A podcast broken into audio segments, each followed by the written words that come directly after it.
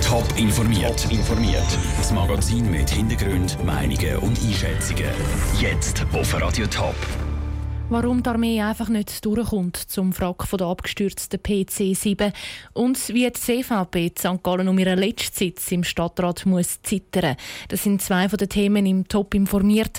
Im Studio ist Vera Büchi. Seit gestern Nachmittag ist klar, wo die abgestürzte PC-7 von der Armee ist. Und am Abend ist dann auch der leblose Pilot entdeckt worden. Borgen ist er aber immer noch nicht. Das schlechte Wetter macht die Aktion unmöglich. Die Bergung ist aber auch ohne Schnee oder Nebel eine riesige Herausforderung für die Einsatzkräfte. Der Noah Schäfer hat mit einem erfahrenen Bergretter geredet. Es zählt jede Minute, jeder Ablauf muss stimmen, Fehler mag es fast keine leiden. Das sind wichtige Punkte bei einer Rettung mit in den Alpen. Sind es im Sommer mehr Bergstürze oder Murgänge, müssen die Retter im Winter vor allem wegen Lawinen ausrücken. Bei allen Einsätzen sei das Wetter der wichtigste Faktor, sagt André Troxler, jahrelanger Rettungschef im Berner Oberland. Bei schönem Wetter kann man zufliegen. Rettungsspezialist, Helikopter erwinden mit dem Arzt. Ist das meistens eine schnelle Bergung, technisch anspruchsvoll. Bei schlechtem Wetter müssen wir terrestrisch dazugehen. Dann wird die Bergung nachher umso schwieriger, weil es viel mehr Leute braucht und man halt auch viel Handarbeit hat. Wenn das Wetter passt, kommen aber noch viel weitere Herausforderungen und Gefahren auf die Retter zu. Der André Troxler sagt, eine Herausforderung haben die alpinen Retter jedes Mal, wenn sie in der Höhe einen Einsatz haben. Das Gelände ist mal matchentscheidend. Also wie, wie sieht es aus dort, wo die Bergung muss stattfinden Für ist ja das äh, nicht, nicht ein einfacher Ort. Das heisst, das sind absturzgefährdete Geländekammern, wo man aber die eigene Sicherheit muss muss berücksichtigen. Und wegen diesen Faktoren wird ein Einsatz eben dann auch ab und zu nicht zugelassen. Die Sicherheit der Einsatzkräfte geht immer vor, besonders jetzt, wo klar ist, dass der Pilot nicht mehr zu retten ist. Der Beitrag von Noah Schäfer. Die Armee trifft sich im Moment laufend für neue Beurteilungen, um die Bergung anfangen, sobald das Wetter das auch möglich macht. Die Stadt St. Gallen sucht einen neuen Stadtrat. Der Nino Gozio gibt sein Amt Ende Jahr ab. Er war zehn Jahre Stadtrat St. Gallen, muss jetzt aber aus gesundheitlichen Gründen zurücktreten.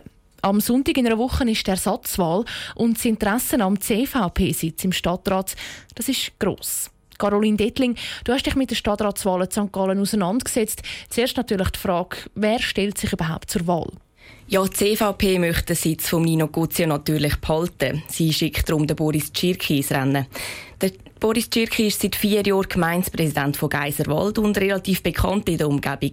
Früher war er unter anderem Tourismusdirektor von der Region St. Gallen und Bodensee. Gewesen. Aber es gibt auch noch vier andere Kandidaten, die bei der Stadtratswahl am 24. September antreten. Was sind denn das für Kandidaten, die der CVP ihren letzten Sitz im Stadtrat wegschnappen wollen?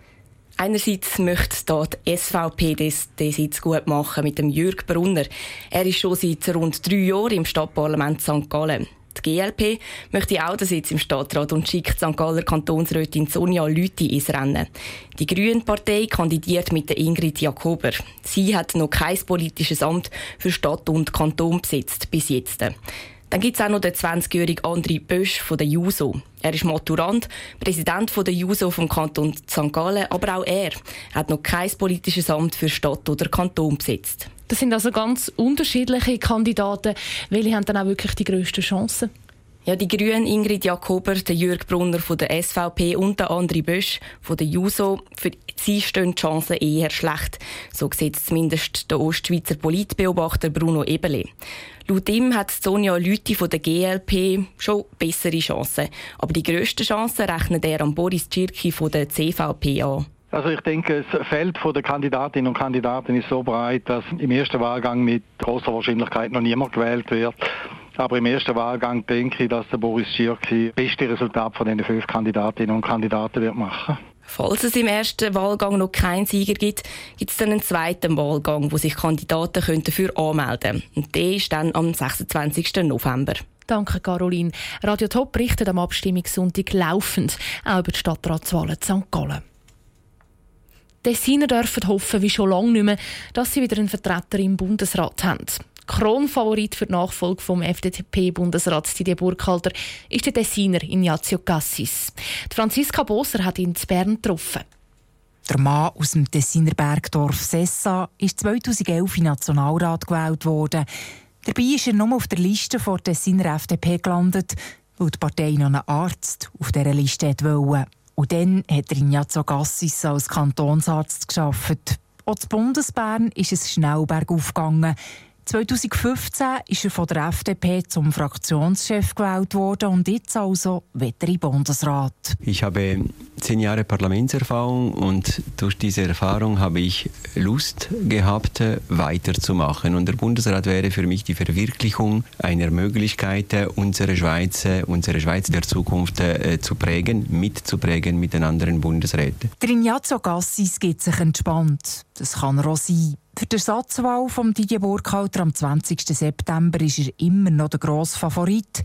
Er wird das aber nicht nur sein, weil er ein Tessiner ist. Allen voran ist das wichtigste Kriterium die Kompetenz und die Glaubwürdigkeit der Person, unabhängig äh, von der Sprache und unabhängig von der Herkunft. Der Privatmensch Ignazio Gassis ist schon von allen Seiten beleuchtet worden. Er lebe gern, sagt er, wenn man ihn auf sein Leben neben der Politik anspricht. In dem Sinn, dass ich auch die schönen Teile des Lebens, ja, ich bin Katholiker. Sie wissen, die Katholiker, wir haben auch diese äh, Möglichkeit, das Leben zu genießen und wenn es zu weit geht, kann man auch Pardon fragen. Sein Sofa daheim war durch den Sommer ebenso Thema wie sein Bekenntnis zur Drogenlegalisierung und sein Präsidium beim Krankenkassenverband Gura Futura. Politisch schätzt sich der Ignazio Gassis selber so ein. Ich bin wirtschaftsliberal und gesellschaftsliberal. Ich bin ein bürgerlicher Politiker und das ist meine stabile Linie seit sechs, sieben Jahren. Der Ignazio Cassis im Porträt von Franziska Boser. Doppelte Konkurrenz hat der Tessiner bei den Wahlen nächste Woche aus der Westschweiz mit der Wattländerin Isabelle Moret und dem Genfer Pierre Modet. Die Porträts von diesen beiden gibt es in den nächsten zwei Tagen jeweils am Viertel vor zwölf. Top informiert, auch als Podcast. Mehr Informationen gibt es auf toponline.ch.